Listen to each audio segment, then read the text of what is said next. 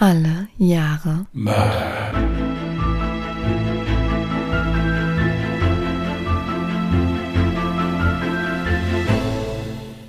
Herzlich willkommen zu Alle Jahre Mörder, der True Crime Podcast mit Christian, hallo. Und Jasmin. Hi. bevor wir starten, muss ich noch etwas Wichtiges tun. Oha, jetzt kommt's.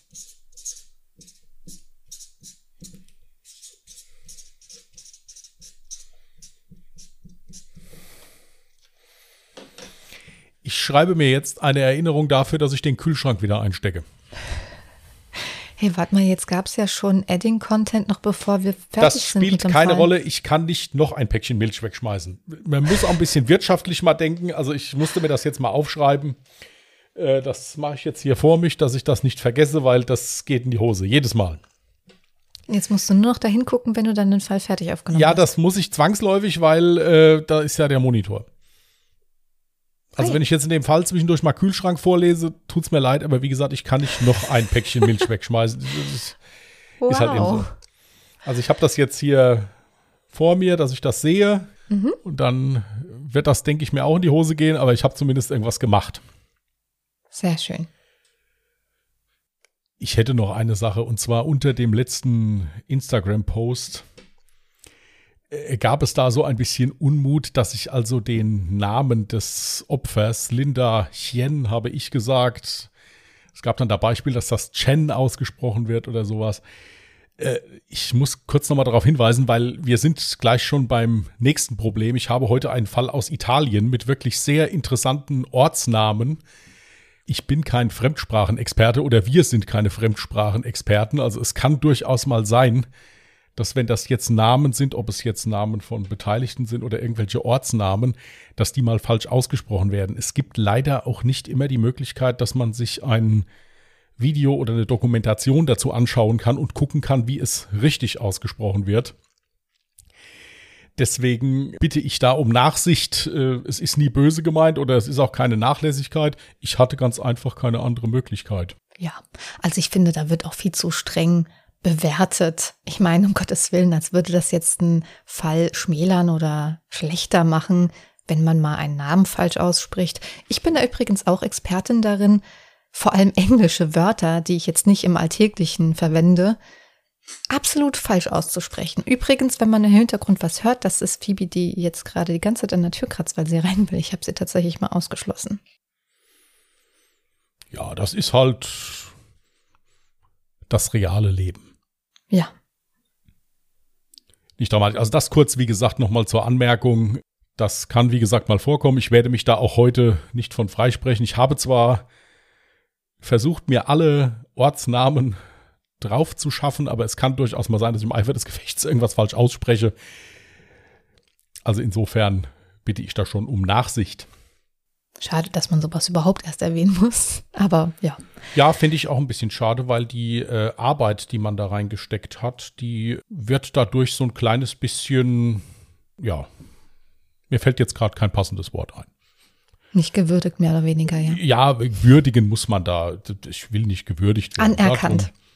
Darum, darum geht es gar Berücksichtigt. Okay. Finde ich das, das finde ich, das finde ich am besten. Ich will weder anerkannt noch, noch, noch gewürdigt werden.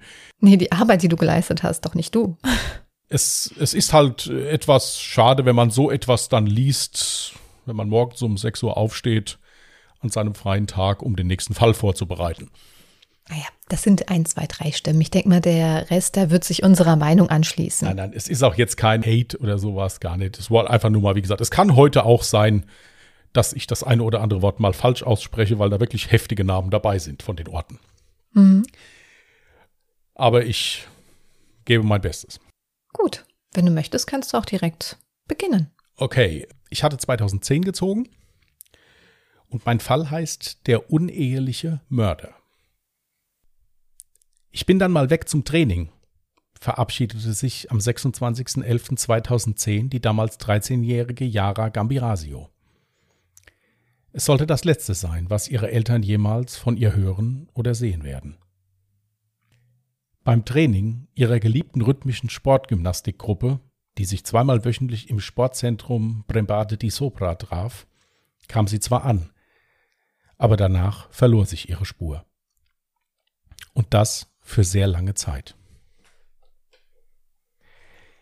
Als Yara am selben Tag nach ihrem Training nicht nach Hause kam, begannen ihre Eltern schnell sich Sorgen zu machen.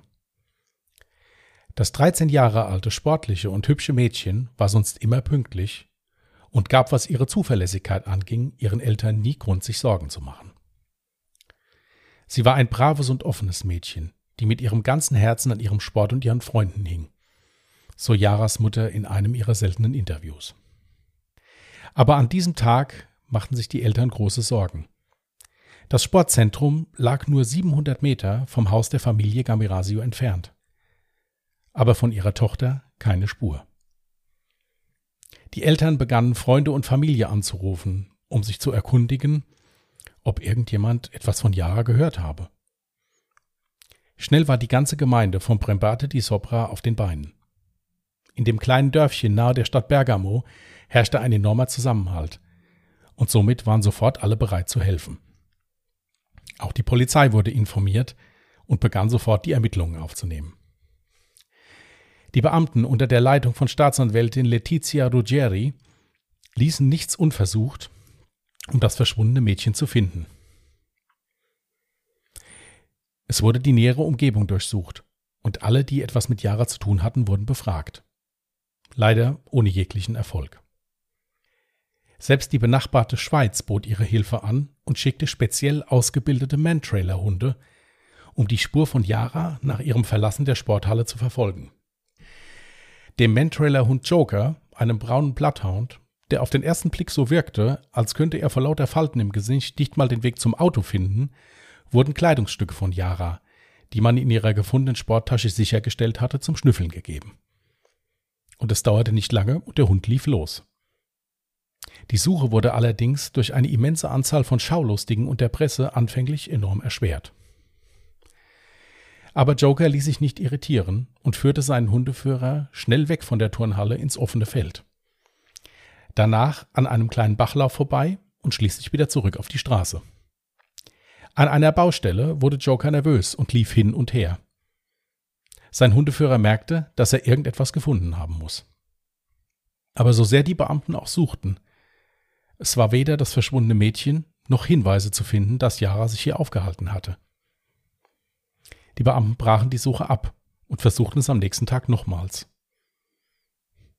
Erst wieder mit Joker, dann noch mit zwei anderen Hunden. Aber alle führten die Beamten immer wieder zu der Baustelle. Die Polizei nahm diesen Hinweis ernst, und so wurden alle Arbeiter der Baustelle befragt. Bei einigen gestaltete sich das etwas schwierig aufgrund ihrer Sprachbarriere und somit unterlief den Beamten ein bedauerlicher Fehler. Mohammed Fikri, ein Arbeiter der Baustelle, sagte in seiner Muttersprache zu einem der Dolmetscher Vergib mir Allah, ich habe sie nicht getötet. Dies wurde von einem der Fahnder falsch gedeutet und somit wurde Mohammed verhaftet. Da allerdings schnell festgestellt werden konnte, dass er zur fraglichen Zeit nicht einmal in der Nähe des Ortes war, wurde er mit einer Entschuldigung der Ermittler schnell wieder entlassen. Die Zeit verging und immer noch keine Spur. Die total verzweifelten Eltern von Yara traten in einer Pressekonferenz auf. Und Wahrsager fühlten sich berufen, allen zu erzählen, das Mädchen sei nach Deutschland verschleppt worden. Es war der 26. Februar 2011. Der leidenschaftliche Modellbauer Ilario Scotti machte sich auf den Weg in die Felder von Chignolo d'Isola, um mit seinem neuen Modellflieger ein paar Runden zu drehen. Das Wetter war gut und die Sicht auf das Feld war klar. Und so startete er voller Vorfreude den Flug. Allerdings hatte das Modellflugzeug ein paar Probleme und kam unsanft auf dem Feld herunter. Als Ilario den Flieger erreichte, stockte ihm der Atem. Neben seinem Modellflugzeug lag die Leiche einer jungen Frau. Er alarmierte sofort die Polizei. Als die Ermittler und die zuständige Staatsanwältin am Fundort der Leiche eintrafen, wurden ihre Befürchtungen schnell traurige Gewissheit. Die bereits mit der Verwesung beginnende Leiche einer jungen Frau trug schwarze Turnschuhe, ein hellblaues Shirt mit der italienischen Flagge, schwarze Leggings und eine schwarze Winterjacke. Das waren die Klamotten, die Yara bei ihrem Verlassen der elterlichen Wohnung trug. Die Ermittler sicherten den Fundort weiträumig ab und waren schon nach kurzer Zeit sicher, das hier ist nicht der Tatort. Da am Anfang nicht sofort gesagt werden konnte, wie lange die Leiche schon auf dem Feld lag, nahm die Spurensicherung großzügig Bodenproben mit. Die Leiche war schon zum Teil skelettiert und somit mussten sie bei der Bergung größte Vorsicht walten lassen. Bis alle Vorbereitungen getroffen waren, war es Nacht. Bei der anschließenden Obduktion wies die Leiche neun Schnittwunden auf. Am Thorax, dem unteren Rücken, beiden Handgelenken und am Hals. Die Genitalien waren unversehrt. Es gab keine Spuren einer Vergewaltigung. Und keine der Schnittwunden war die Todesursache. Es wurde vielmehr angenommen, dass Yara vor ihrem Tod durch das Zufügen von Schnitten gefoltert wurde. Als Todesursache wurden mehrere Schläge auf den Kopf mit einem stumpfen Gegenstand festgestellt. Bei der Untersuchung der Kleidung standen die Pathologen allerdings vor einem Problem. Aufgrund der langen Liegezeit der Leiche waren Körper sowie Kleidung mehrere Male gefroren und wieder angetaut worden, was die Spurensuche enorm erschwerte. Die Uni Mailand bot sofort ihre Hilfe an und führte die weiteren Untersuchungen durch. Auf der Leiche konnten Spuren von Gras, Erde, Humusboden und Schutt festgestellt werden, die nachweislich nicht vom Fundort stammen. Auch Spuren von fremder DNA wurden gesichert. Als Tattag wurde der Tag des Verschwindens von Yara festgelegt. Jedoch so richtig sicher waren sich die Pathologen da nicht. Diese Erkenntnisse gab der zuständige Polizeisprecher bei der anschließenden Pressekonferenz aber nur mit geringem Maße auf Nachfrage sehr widerwillig an die Presse weiter. Der Tathergang war für die Ermittler nach wie vor noch zu unklar, als dass die Öffentlichkeit daran teilhaben sollte. In der Zwischenzeit wurde der Fundort der Leiche immer mehr zur Pilgerstätte für die zutiefst entsetzte Bevölkerung. Ein Meer von Blumen, Karten und Fotos kennzeichnet den Weg zum großräumig abgesperrten Fundort. Nach der Obduktion war es am wichtigsten für die Ermittler, ein Täterprofil zu erstellen und eventuelle Verdächtige einzugrenzen. Wer war Injotto Uno? Diesen Namen gaben die Ermittler dem Täter. Unbekannter 1. Der Fundort der Leiche war rund 10 Kilometer von Jaras Heimatort entfernt und lag in einem eher versteckten Gebiet. Es musste sich also um einen Täter mit guten Ortskenntnissen handeln. Die Polizei begann mit der Überprüfung von rund 700 Personen. Es wurden Speichelproben von 446 Männern genommen, die für den Tattag kein Alibi vorweisen konnten. Andere Labore wurden zur Unterstützung hinzugezogen, unter anderem auch aus den USA. Hierfür waren die Ermittler sehr dankbar, weil ein Abgleich mit der DNA-Datenbank keinen Treffer ergab. Was vor allem daran lag, dass es keine richtige DNA-Datenbank in Italien gab. Das Labor in den USA legte sich auf eine Aussage fest. Die Person hat mit einer Wahrscheinlichkeit von 94,5 Prozent eine helle Augenfarbe. Die Polizei ging zum nächsten Schritt über und nahm DNA-Proben von den Mitarbeitern der Firmen, die sich in der Nähe des Fundorts befanden. Dabei fiel den Ermittlern auf, dass es hier auch eine Disco gab. Die Disco wurde beobachtet und es wurde festgestellt, dass alle Gäste Clubmitglieder sind und es eine umfangreiche Kartei mit deren persönlichen Daten gibt. Mit den Daten der Disco und den anderen Informationen wurde eine Testgruppe von 476 männlichen Personen Speichelproben entnommen. Nach der Testung legten sich die Biologen fest. Die DNA stammte von einer Person aus der Region. Und sie lebt auf jeden Fall noch in der Nähe. Um noch genauere Ergebnisse aus den gefundenen DNA-Proben zu erhalten, schlug die Staatspolizei eine Untersuchung auf das Y-Chromosom vor. Dieses kommt nur bei Männern vor und kann somit nur über die väterliche Linie vererbt werden. Da auch die Untersuchung auf das Y-Chromosom positiv verlief, hatte die Polizei einen weiteren Anhaltspunkt. Injotto Ono ist also männlich und hat eine helle Augenfarbe. Ende 2011 bestimmten die Biologen eine Person, die über das gleiche Y-Chromosom verfügte. Damiano Guarinoni. Er war entweder der Täter oder mit dem Täter verwandt. Nachdem die Ermittler ihn überprüft hatten, kamen sie zu dem Ergebnis, dass Damiano nur ein Verwandter des Täters war.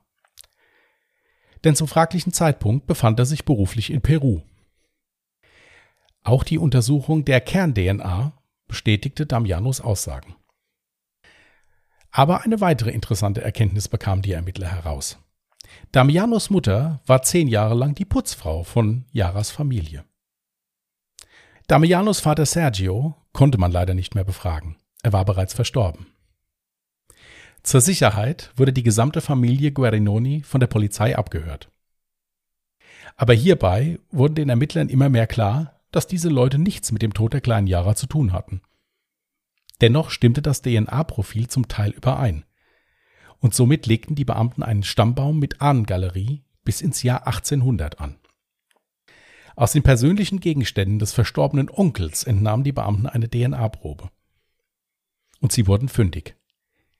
Die DNA des verstorbenen Giuseppe Guarinoni entsprach der des Täters.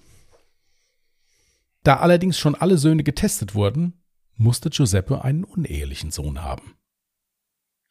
Dies wies die Witwe allerdings empört von sich. Zur Sicherheit wurde dann schließlich noch die Leiche von Giuseppe exhumiert und getestet. Mit dem gleichen positiven Ergebnis. Die Polizei begann sich nun zu fragen, wer mit Giuseppe eine Affäre gehabt haben könnte. Aber hierauf, in dem kleinen und eingeschworenen Örtchen eine Antwort zu bekommen, war einfach unmöglich. So begannen die Beamten nun Speichelproben von möglichen Müttern des Täters zu nehmen und diese zu vergleichen. Zeitgleich wurde auch die DNA des Täters noch auf weitere Anhaltspunkte untersucht. Zusätzlich erschwerte die Ermittlungen auch noch, dass der Staat die Mittel und das Personal für den Fall zurückschraubte, da dieser schon zu lange ungeklärt war und sehr viel Geld durch das ständige Testen verschlang. Im Juni 2014, kurz bevor der Fall zu den Akten gelegt werden sollte, gelang den Biologen ein weiterer Durchbruch. Sie stellten in der DNA des Mörders eine seltene Genmutation fest. Erneut wurden alle weiblichen Genproben untersucht. Und dann gab es einen Treffer. Probe 321 von Esther Asufi war im Marker 15 positiv auf die Mutation. Esther hatte drei Kinder, ihren jüngsten Sohn Fabio und ein Zwillingspärchen, Massimo und Letizia Bossetti. Fabio schied als möglicher Verdächtiger aus. Jedoch Massimo hatte blaue Augen und wurde von den Ermittlern observiert. Allerdings gab der verheiratete Vater von drei Kindern keinen Anlass, ihn zu verhaften. Er verhielt sich in keinster Weise verdächtig. Dennoch wollten die Beamten eine Probe seiner DNA. Da sie den Verdächtigen allerdings nicht verschrecken wollten, versuchten sie die Probe heimlich zu bekommen. Sie folgten Massimo bei einem Ausflug mit seiner Familie in ein Einkaufszentrum in der Hoffnung, dass er dort etwas trinken würde und man somit von einer Tasse oder einem Glas eine DNA-Probe entnehmen könnte. Aber leider war dem nicht so. Dennoch wollte die Polizei nicht aufgeben und richtete kurz nach der Ausfahrt des Einkaufszentrums eine Alkoholkontrollstelle ein. Massimo wurde angehalten und er musste einen Alkoholtest machen. Nun hatten die Beamten seine Speichelprobe. Diese wurde sofort untersucht und stimmte komplett überein. Die Polizei war sich nun sicher. Massimo Bossetti ist Ignoto Uno. Was den Verdacht noch mehr erhärtete, war auch, dass Massimo als Bauarbeiter arbeitete und man auf Jaras Leiche Schuttpartikel gefunden hatte. Schnell wurde ein Haftbefehl ausgestellt und Massimo Bossetti sollte auf seiner Arbeitsstelle festgenommen werden. Als die Polizisten die Baustelle erreichte, sahen sie Massimo auf dem Dach des Neubaus arbeiten. Um einen möglichen Selbstmordversuch zu vermeiden, kletterte einer der Beamten das Gerüst des Hauses hoch, um Massimo von hinten zu überraschen. Als dieser die Polizei bemerkte, flüchtete er mit einem Sprung ins Haus. Doch auch hier wurde er von Beamten erwartet und sofort überwältigt. Seine Worte nach der Ergreifung Was ist hier eigentlich los? Bei seiner ersten Befragung auf dem Polizeirevier verweigerte Massimo die Aussage. Und ihm wurde eine Pflichtverteidigerin zur Seite gestellt. Diese versuchte im Zuge der Ermittlungen immer wieder auf Massimo einzuwirken, sich etwas mehr den Ermittlungen gegenüber zu öffnen. Jedoch ohne jeglichen Erfolg. Massimo stritt alles ab und konnte nicht verstehen, wieso er nicht nach Hause zu seiner Familie gelassen wurde. Auch dass er der uneheliche Sohn von Giuseppe Guarinoni sein sollte, wies er vehement von sich. Auch Massimos Mutter wollte nichts von der Unehelichkeit ihrer Zwillinge wissen. Sie gab an, es hätte nie eine Affäre gegeben. Massimos Zwillingsschwester sagte in einem späteren Interview, dass es ihr egal sei, was ihre Mutter früher getan habe. Sie sei ihren Kindern stets eine liebevolle und gute Mutter gewesen. Die Untersuchungshaft gestaltete sich für Massimo schwierig. Die italienischen Behörden isolierten ihn komplett. Für vier Monate. Hierfür ernteten sie später einiges an Kritik, da dies nach Ansicht der Anwälte von Massimo mehr als unmenschlich war. Für das Gericht begann nun ein Prozess, bei dem der Angeklagte nach wie vor die Tat abstritt und somit war die Staatsanwaltschaft angehalten, tatkräftige Beweise für Bossettis Schuld zu bringen. Es wurden die Bilder sämtlicher Überwachungskameras von Firmen in der Nähe des Fundorts sowie des Ortes des Verschwindens von Yara analysiert. Auf einem der Videos war ein weißer Lieferwagen im Vorbeifahren zu sehen. Einen solchen Lieferwagen fuhr auch Massimo Bossetti. Allerdings waren die Aufnahmen zu schlecht, um einen Fahrer oder eine Autonummer zu erkennen. Auch eine Untersuchung des Lieferwagens ergab kein positives Ergebnis. Auch die Handydaten von Massimo wurden ausgelesen. Und diese bestätigten, dass er sich am Tag des Verschwindens im Heimatort von Yara aufhielt. Danach wurde sein Handy ausgeschaltet und erst am nächsten Tag wieder eingeschaltet. Der Laptop von Massimo Bossetti wurde auch untersucht. Hierbei fanden die Ermittler heraus, dass er im Internet immer wieder Kinderpornos gesucht hatte. Ein großer Teil dieser Suchanfragen war auf kurz vor seiner Festnahme datiert. All dies fasste die Staatsanwaltschaft in einer 60.000 Seiten langen Anklageschrift zusammen. Hier wird auch eine mögliche sexuelle Annäherung Bossettis an sein Opfer vermutet und nach ihrer Zurückweisung habe er das Mädchen überwältigt, gefoltert und anschließend getötet. Die Verteidigung hingegen zweifelte das Ergebnis der DNA-Untersuchung an und legte ein eigenes biologisches Gutachten vor, in dem ausgesagt wird, dass die DNA nur zum Teil übereinstimmte und obendrein verunreinigt sei. Des Weiteren gibt Massimos Rechtsanwalt zu Protokoll, dass der zeitliche Ablauf der Tat so nicht stimmen könnte. Sein Mandant habe die Strecke und die Tat niemals in dieser Zeit zurücklegen und durchführen können. Auch habe er sich kurz vor der Tat einer Leistenbohroperation unterzogen und sei somit gar nicht in der Lage gewesen, ein circa 50 Kilogramm schweres Opfer zu tragen. Doch all diese Begründungen retteten Bossetti nicht mehr. Das Gericht verurteilte ihn 2016 zu lebenslanger Haft. Diese Urteile wurden 2017 und 2018 von anderen Gerichten bestätigt. Was genau in dieser Nacht passiert ist, wurde bis heute nicht lückenlos aufgeklärt. Gut, es ist ja dann schon ein bisschen auffällig, wenn man direkt, wenn man die Polizei sieht, erstmal flüchtet. Und ich musste tatsächlich leider lachen bei dem Satz, was ist hier eigentlich los? Aber Hauptsache erstmal flüchten. Wenn ich nichts zu verbergen habe, dann flüchte ich doch nicht vor der Polizei. Ja, es haben da, wie gesagt, einige Dinge nicht zusammengepasst. Ich habe mich dann natürlich nochmal durch diverse italienische Zeitungsartikel wieder mit meinem mittlerweile sehr, sehr liebgewonnenen Google Translator gekämpft. mhm. Da waren zwei bis drei Einträge dabei, wo ich mir nicht sicher war, ob die teilweise dann falsch übersetzt wurden oder sowas. Mhm. Also dieser Prozess war recht chaotisch. Es sind dann irgendwann auch noch mal DNA-Spuren einer anderen Person aufgetaucht, die aber nur einmal in einem Zeitungsbericht benannt wurde. Und das war also es war die DNA einer Frau, und da stand dann nach der Übersetzung durch Google Translate die Trainerin des Fitnessstudios. Mhm. Da nie von einem Fitnessstudio die Rede war, gehe ich mal davon aus, dass das die DNA der Trainerin der Sportgruppe von Yara war. Weil ja. alles andere würde keinen Sinn für mich ergeben. Ja, ja, wenn sie kurz davor natürlich beim Training war, klar, kann sich da DNA-Reste an ihr von der Trainerin befinden. Deswegen habe ich das jetzt hier nicht mit reingenommen. Diese Trainerin sollte als Zeugin der Verteidigung auftreten. Um da irgendwie zu sagen, dass das Kind also wohlbehalten da weg ist oder irgendwie mhm. sowas. Sie hat es dann hinterher nicht, nicht getan. Also sie hat gesagt, sie könnte dazu nichts sagen. Was? Warum?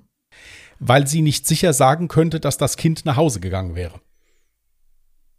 Sie sollte sagen, dass sie gesehen hätte, wie das Kind nach Hause gelaufen ist. Also in Richtung des Hauses, waren ja nur 700 Meter entfernt, so. das Haus. Und das konnte sie nicht sagen. Ja gut, das ist klar. Ja. In einem anderen Bericht stand auch drin, dass eben diese besagte Trainerin den Massimo gekannt hat und von dem dann mit SMS bombardiert wurde, die sie aber dann nicht gelesen hat. Okay. Stand alles, wie gesagt, in einem Zeitungsbericht drin, habe ich aber so, wie es da stand, in keinem anderen Bericht gefunden. Deswegen habe ich das jetzt mal ausgeklammert und habe das mal nicht mit reingenommen, weil ich zu diesem Fall eine sehr ausführliche Dokumentation geguckt habe, die über drei Teile ging. Mhm. Und da wurde das nicht erwähnt. Ich muss aber allerdings dazu sagen, dass bei dieser Dokumentation auch nicht erwähnt wurde, zu was der verurteilt ist. Kann also auch genauso gut sein, dass diese Dokumentation vorher gemacht wurde. Mhm. In einem Zeitungsbericht habe ich noch gefunden, dass nochmals jetzt eine Beschwerde oder Revision eingereicht wurde von diesem einen Rechtsanwalt, den der Massimo hat, mhm. die im Januar 2021 äh, auch durchgegangen ist habe ich allerdings auch nur in einem Zeitungsbericht gefunden und ansonsten im Internet nichts mehr darüber. Das wäre ja jetzt vor kurzem. Das gewesen. wäre jetzt vor kurzem gewesen. Es kann also sein, dass es da noch weitergeht. Tatsache ist, er ist also in dritter Instanz zu lebenslänglicher Haft verurteilt worden.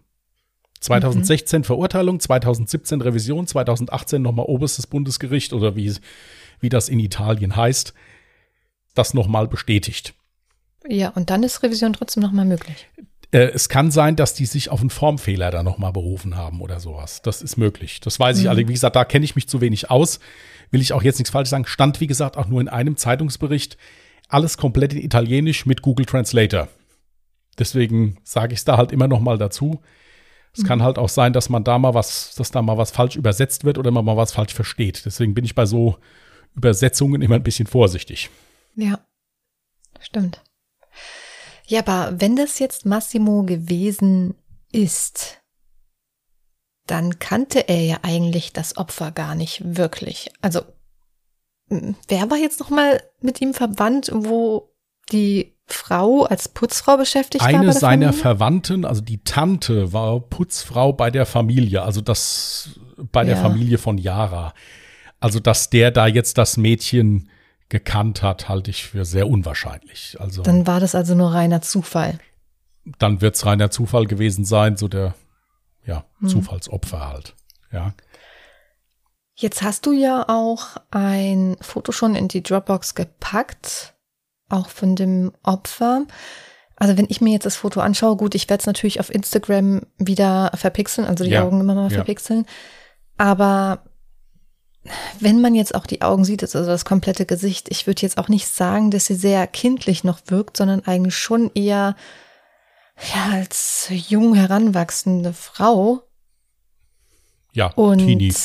dann passt das ja auch eigentlich nicht zu dem Motiv, weil du ja auch erwähnt hattest, dass er nach Kinderpornografie gesucht hat. Gut, man muss jetzt dazu sagen, dass von der Rechtsprechung her, wenn ich jetzt nach pornografischen Aufnahmen von 13-, 14-jährigen Mädels gucke, das ist auch Kinderpornografie. Also es muss nicht ja. zwangsläufig immer nur Kleinkinder sein. Hm, ja. ja. Hm. Das war ja auch, wie gesagt, nur ein weiterer Anhaltspunkt. Das war ja eigentlich in dem ganzen Prozess. Den einzigen Beweis, den die hatten, war wirklich diese DNA-Probe. Hm. Und dieses Spektrum dieser DNA-Analyse, was in der Dokumentation eine ganze Folge ausgemacht hat, mhm. habe ich wirklich erheblich gekürzt. Ich komme aus einem medizinischen Beruf. Ich musste mir diese Dokumentation zweimal angucken, bis ich überhaupt halbwegs verstanden habe, worum es da ging. Okay. Also, wenn man das sich dann noch näher mit beschäftigt, mit der Kern-DNA, dann wieder mit diesen Mutationen, also die haben das vom Hundertstel ins Tausendstel erklärt ich habe das jetzt mal etwas gerafft, weil das wäre zu viel geworden. Also mir wäre, also ich würde nicht mehr zuhören, wenn, wenn da einer eine halbe Stunde in einem Podcast über DNA-Mutationen referiert. Ja, also, ich habe aber auch nicht so ganz verstanden, wie sind Sie jetzt auf die Mutter aufmerksam geworden? Haben Sie dann einfach wild durchgetestet, alle Frauen aus dem Richtig, Gebiet? die haben wild und wahllos einfach getestet von Frauen, wo das Alter in etwa hinkommen könnte, haben mhm. die Tests gemacht. Okay. Dieser Giuseppe, also der Vater, der verstorbene Vater von Massimo, mhm. fragliche verstorbene Vater oder wie man naja, gut, es nennen ähm, möchte. DNA lügt ja eigentlich genau, nicht. Deswegen genau. finde ich das auch eigentlich ähm, lächerlich, dann die ganze Zeit abzustreiten. Nein, nein, nein, da gab es keine Affäre. Es ist halt, es ist halt fraglich, die Verteidigung beruft sich darauf, dass das ja verunreinigt war, dass also die Leiche ja schon sehr lange da gelegen hat. Inwiefern das möglich ist, dass man DNA verunreinigt, kann ich nicht beurteilen, weiß ich nicht. Kenne ich mich zu wenig mit aus. Kann ich nicht sagen. Es ist hier halt auch wieder ein Fall gewesen, der sehr, sehr lange gedauert hat, der das Land sehr mitgenommen hat, weil das ja natürlich sehr schlimm war. Mhm. Und wo man auch bei den Ermittlungen gemerkt hat, dass das auch den Beteiligten alles abverlangt hat. Also es gab ein ganz langes Interview mit dieser Staatsanwältin, die vorher wirklich Mafia-Jägerin war, also die wirklich schon in ihrem Leben viel Schlimmes gesehen hat. Mhm. Was, also dieser Fall hat die komplett an die Grenzen gebracht, in jeglicher Hinsicht. Dann wurde dem Massimo kurz nach der Inhaftierung sofort eine Pflichtverteidigerin zur Seite gestellt, eine relativ junge Anwältin, die nach einer Zeit auch das dann äh, das Mandat abgegeben hat, die das nicht mehr sehen konnte. Kurz nachdem sie die Fotos äh, vom Fundort kopiert hatte. Mhm. Dann hat die Familie von Massimo hat dann noch mal einen zweiten Anwalt mit hinzugezogen, der jetzt auch weiterhin das ihn noch betreut und der war mit allen Wassern gewaschen. Das hat man also schon in den Interviews gesehen. Mhm. Der war mit allen Wassern gewaschen. Und diese junge Anwältin, die hat irgendwann das Mandat niedergelegt. Dann die konnte das nicht mehr. Er leugnet das nach wie vor. Also die haben keine Ahnung, was da genau passiert ist. Das Einzige, was die haben, ist diese DNA. Und das hat halt plus. Und die Auswertung des Handys. Die Auswertung der Handydaten. Also sie haben diverse Indizien, die das Gericht dann halt dazu bewegt haben zu sagen, nee, das musst du gewesen sein.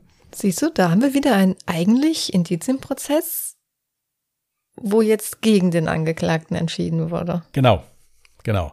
Und Anders da als beim letzten. drängt sich halt eben auch immer die Frage auf, inwieweit es da mit dem öffentlichen Druck aussieht.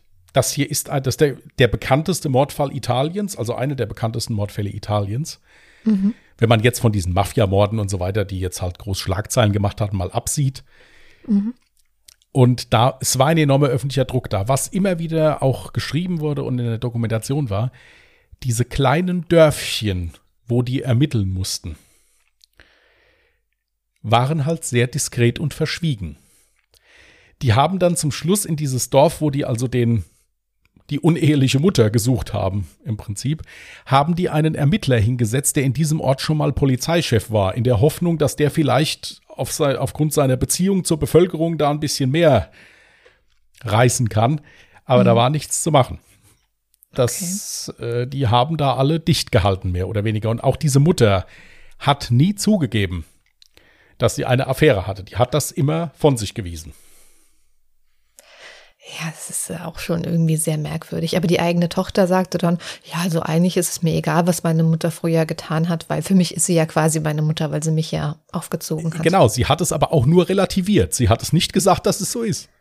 Ja, ja, ja, ja. So im Prinzip, so wenn es so wäre, wäre für mich nicht schlimm. Genau, genau. Sie hat es mhm. einfach nur relativiert. Ja. Ja.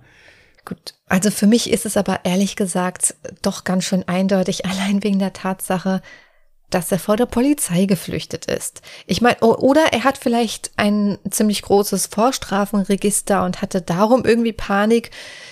Dann kann es sein, dass er aus einem anderen Grund geflüchtet ist. Aber für mich hört es sich tatsächlich so an, als wäre er der Täter und ist aufgrund dessen geflüchtet und hat dann versucht, mit einem sinnlosen Satz eben diese Tat von sich zu weisen. Also dieses, was ist hier eigentlich los? So als Nichtswissender.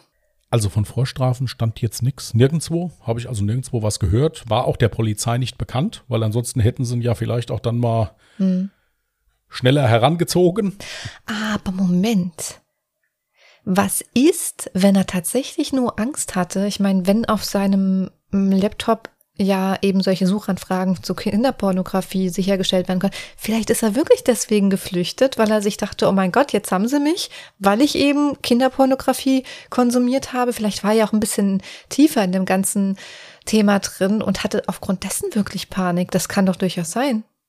Das ist durchaus möglich, wobei jetzt in der Dokumentation, äh, nee, das war nicht in der Dokumentation, sorry, das war in einem Artikel, nur drin stand, er hat danach gesucht. Sie haben keine Kinderpornografie auf seinem Computer gefunden. Er okay. hat nur danach gesucht.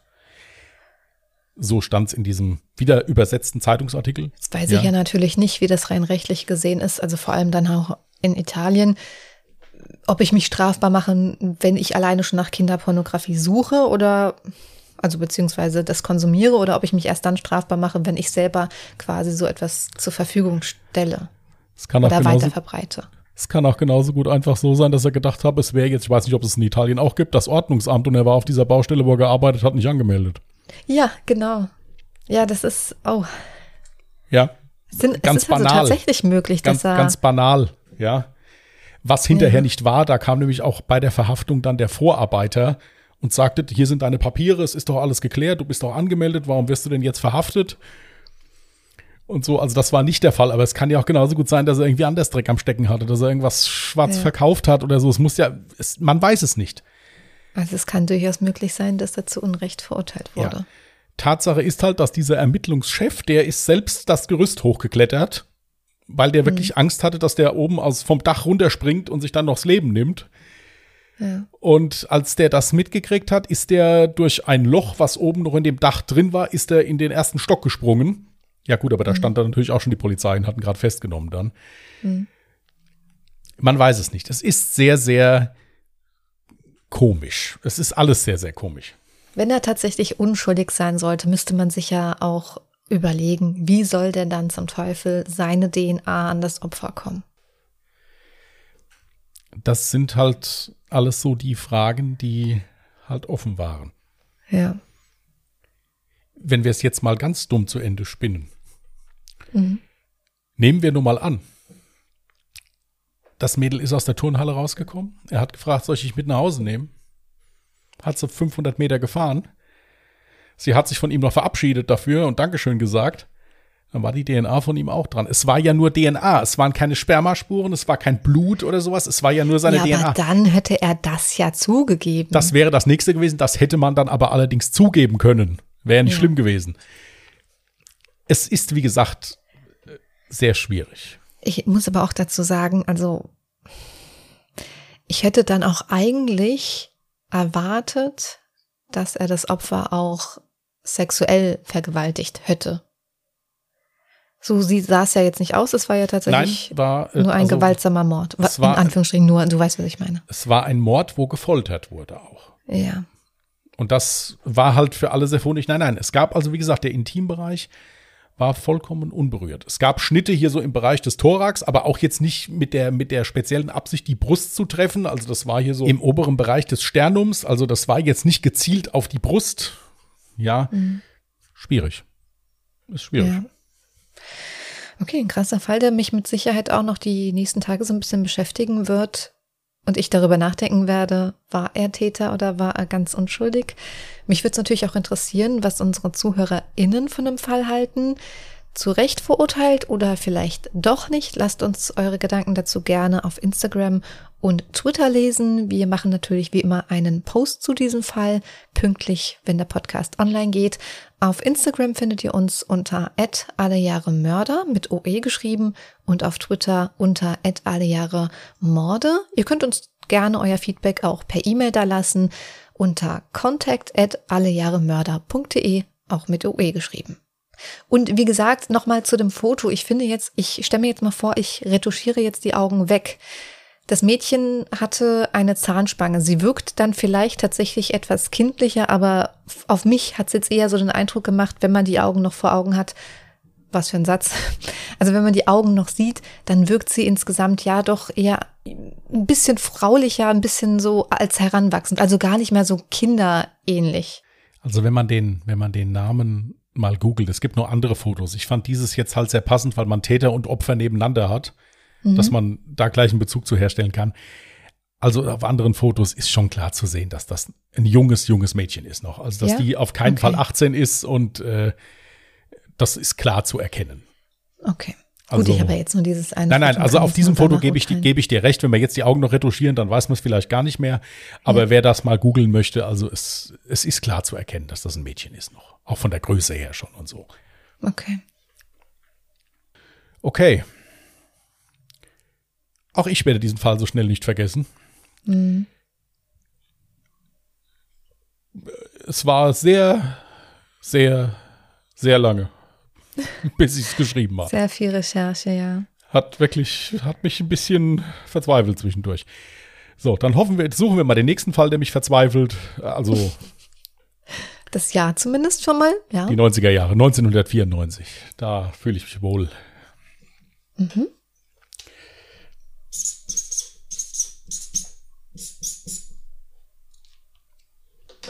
Sehr schön. Woher willst du denn jetzt schon wissen, ob du dich da wohlfühlst? Vielleicht findest du ja gar keinen guten Fall. Dann ziehe ich einen Joker. Okay, was heißt guten Fall? Das hört sich immer so verkehrt an, wenn wir das sagen. Einen interessant zu erzählenden Fall. So. Ich werde mein Bestes geben.